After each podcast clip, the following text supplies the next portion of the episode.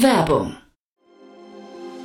Sei dabei beim HTGF Family Day am 11. und 12. Juni in der Station Berlin. Für zwei Tage voller Inspiration und Business. Tauche ein in ein einzigartiges Netzwerkerlebnis mit bis zu 1500 Teilnehmenden. Erkunde das innovative Seed- und Later-Stage-Portfolio des Hightech Gründerfonds. Lass dich vom vielseitigen Programm inspirieren und knüpfe wertvolle Kontakte. Sichere dir jetzt dein Ticket. Mehr Informationen findest du unter www.family-day-htgf www.startup-insider.de. Hinweis. Startup Insider übernimmt keinerlei Haftung für die Richtigkeit börsenrelevanter und unternehmensbezogener Daten.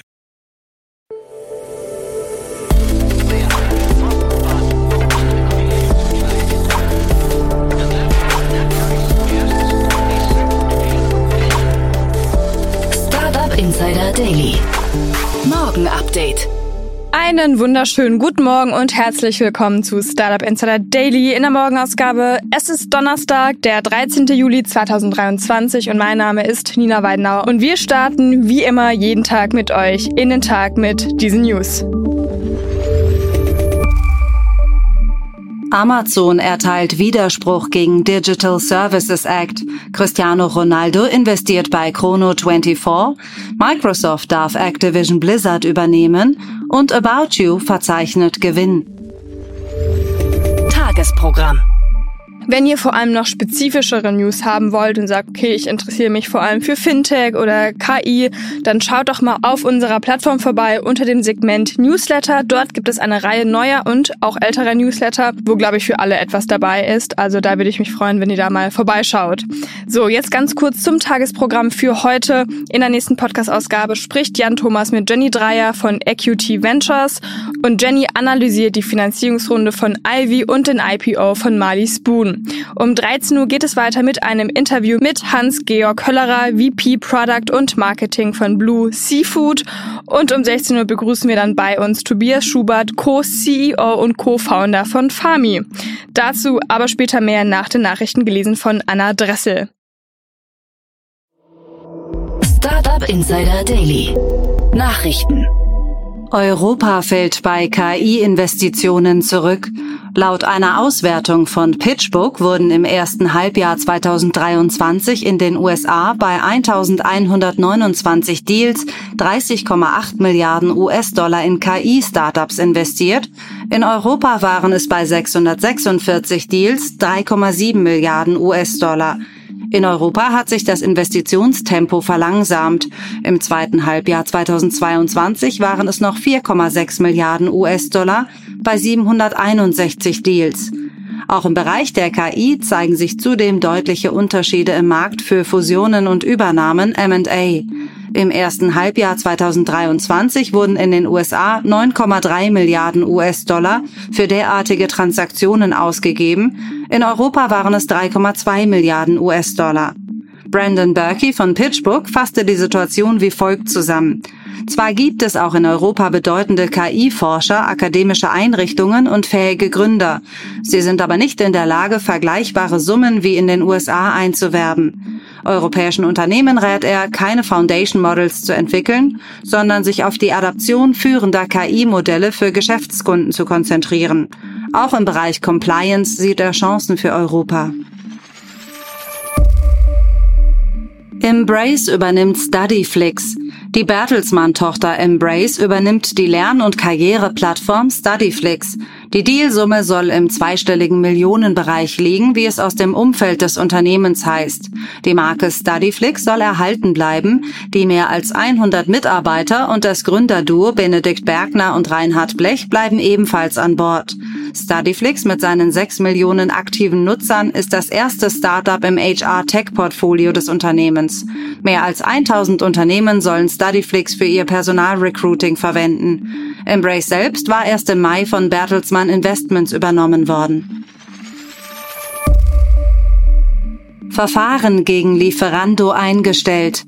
Das Bundeskartellamt hat das Verfahren gegen den Essenslieferdienst Lieferando bis auf weiteres eingestellt. Die Wettbewerbsbehörde fand keine hinreichenden Anhaltspunkte dafür, dass Preisklauseln von Lieferando den Markteintritt für andere Lieferdienste gravierend erschweren könnten, wie Behördenchef Andreas Mund mitteilt. Lieferando verlangt von Restaurants, dass die bei Lieferando geforderten Preise den Preisen in den eigenen Vertriebskanälen des Restaurants entsprechen. Die Marktverhältnisse bei Essenslieferungen seien anders zu bewerten als im Fall von Booking.com, wo eine ähnliche Bestpreisklausel vom Bundesgerichtshof untersagt wurde. About You verzeichnet Gewinn. Der Hamburger Online-Modehändler hat im abgelaufenen Quartal nach eigenen Angaben den Sprung über die Gewinnschwelle geschafft. Das Unternehmen kann einen bereinigten operativen Gewinn von 4,2 Millionen Euro ausweisen. Im Vorjahreszeitraum stand noch ein Minus von fast 29 Millionen Euro in den Büchern. Der Umsatz stieg um 0,6 Prozent auf 507 Millionen Euro. Auch die eigene Scale-Plattform ist profitabel. Die Shop-Software konnte an Kunden wie Deichmann, Vielmann und S. Oliver verkauft werden. Wir haben die Talsohle inzwischen überschritten und die Erholung steht nun an, so Firmenchef Tarek Müller. Microsoft darf Activision Blizzard übernehmen. Ein Richter in San Francisco hat einen Antrag der US-Regierung abgelehnt, die Übernahme von Activision Blizzard durch Microsoft mit einer einstweiligen Verfügung zu blockieren. Die US-Wettbewerbsaufsicht FTC reichte im Dezember eine Klage ein, um den Deal zu verhindern. Microsoft würde, so die FTC, durch die Übernahme zu viel Marktmacht im Videospielgeschäft erhalten. Bereits im April legten Großbritanniens Kartellwächter ein Veto ein, Derzeit läuft das Widerspruchsverfahren. Die Wettbewerbshüter der EU hatten der Transaktion unter Auflagen zugestimmt.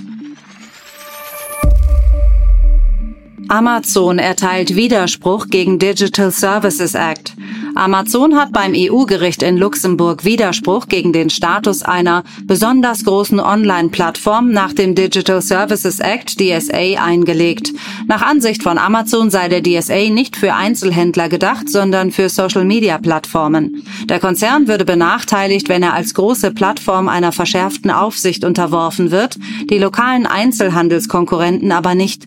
Auch der deutsche Modehändler Zalando wehrt sich bereits gerichtlich gegen die Einstufung. Der DSA soll unter anderem sicherstellen, dass Plattformen illegale Inhalte auf ihren Seiten schneller entfernen als bislang. Cristiano Ronaldo investiert bei Chrono24. Fußball-Superstar Cristiano Ronaldo gehört zu den Investoren des Luxusuhrenmarktplatzes Chrono24, wie CEO Tim Stracke bestätigt hat. Die Höhe der Beteiligung wollte er nicht nennen, sie wird mit bedeutend beschrieben. Ronaldo ist laut Forbes der bestbezahlte Sportler der Welt und hat eine persönliche Uhrensammlung im Wert von geschätzten 6,5 Millionen US-Dollar. Vor Ronaldo war der bekannteste Name, der mit Chrono24 in Verbindung gebracht wurde, Bernard Arnault, dessen Familienfonds sich 2021 an der Finanzierungsrunde von Chrono24 mit 118 Millionen US-Dollar beteiligte. Apple verkauft über WeChat. Apple verkauft in China ab sofort mit Hilfe von Tencent und seiner Super-App WeChat seine Produkte. Ein neuer Online-Store in der App ist als zusätzlicher Sales-Channel bereits freigeschaltet worden. Nutzer können darüber das gesamte Apple-Produktsortiment einschließlich Smartphones erwerben. Bei Bestellungen über WeChat ist der Versand kostenlos. Die Plattform kommt auf über 1,2 Milliarden Nutzer.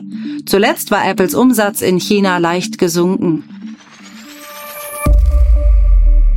KI-Training, Milliardenklage gegen Google. Google soll für das Training von KI personenbezogene und urheberrechtlich geschützte Daten verwendet haben und wird deswegen in San Francisco verklagt. Die Kläger fordern Schadenersatz in Höhe von mindestens 5 Milliarden US-Dollar.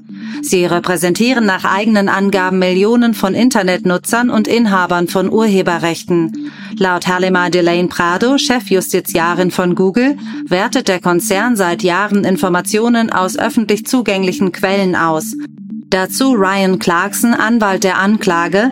Google ist nicht Eigentümer des Internets. Es ist nicht Eigentümer unserer kreativen Werke. Es ist nicht Eigentümer unserer Ausdrucksformen, unserer Persönlichkeit.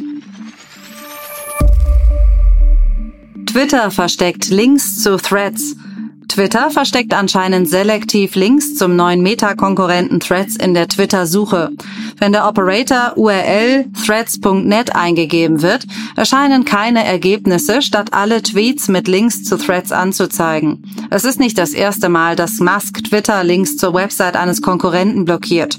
Zuvor hatte Twitter bereits Links zur News-Plattform Substack untersagt.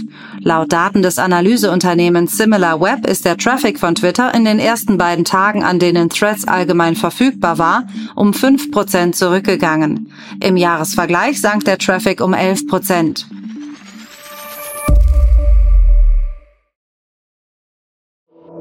Startup Insider Daily. Kurznachrichten.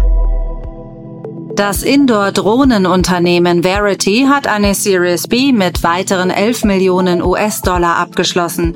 Neu eingestiegen sind Qualcomm Ventures, AP Moller Holding und Exa Ventures. Zu den bisherigen Geldgebern gehören unter anderem Fairbus Ventures und der Sony Innovation Fund.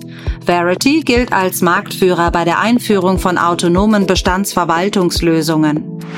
Das Biotech Firmify aus Wien hat seine Seed-Finanzierungsrunde um 1,5 Millionen Euro auf jetzt 6 Millionen Euro erweitern können. Die Unternehmensgruppe Crema aus Deutschland sowie Interfood aus den Niederlanden sind eingestiegen. Im Mai gab es bereits Beteiligungen von Clementum Capital und dem Female Founders Fund Fund F. Instagram Verified kommt Schritt für Schritt nach Deutschland. Damit weitet Meta sein Bezahlmodell, das im Februar 2023 bereits in den USA gestartet ist, international aus. Die monatliche Zahlung von 16,99 Euro kann über den Google Play Store oder über die Apple ID-Einstellungen bezahlt werden. Mark Zuckerberg hat ein Foto von sich gepostet, auf dem er ohne Hemd mit zwei MMA-Legenden trainiert.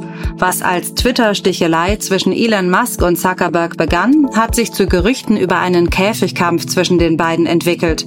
Keiner der beiden Tech-Milliardäre hat diese Möglichkeit dementiert und stattdessen hat Zuckerberg nun sein MMA-Training gepostet. Die EU-Kommission gibt grünes Licht für einen der bisher größten Tech-Deals, die 69 Milliarden Dollar schwere Übernahme des Cloud-Spezialisten VMware durch den Chipkonzern Broadcom.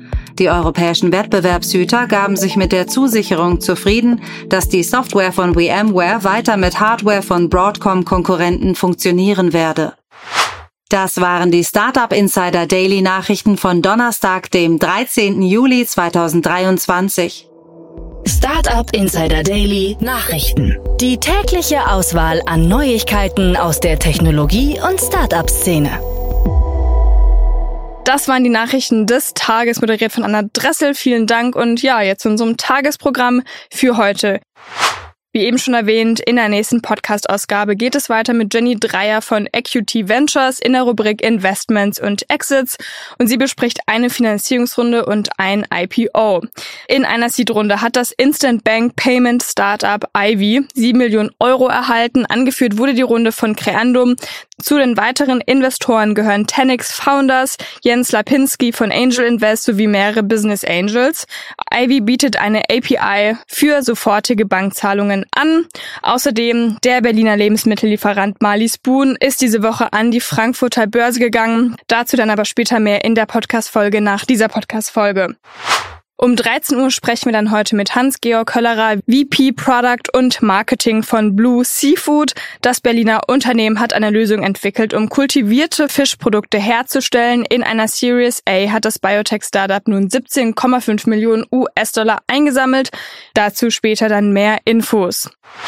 In der Nachmittagsfolge begrüßen wir dann bei uns Tobias Schubert, Co-CEO und Co-Founder von Fami. Das Schweizer Startup ist ein Online-Hofladen, der über 14.500 handverlesene Produkte von mehr als 1.200 Produzenten anbietet. Das Unternehmen hat nun in einer Finanzierungsrunde 10,5 Millionen Schweizer Franken eingesammelt. Mehr Infos dann um 16 Uhr. Das war's jetzt erstmal von mir, Nina Weidenauer. Ich wünsche euch noch einen wunderschönen Start in den Tag und wir hören uns dann morgen wieder. Macht's gut!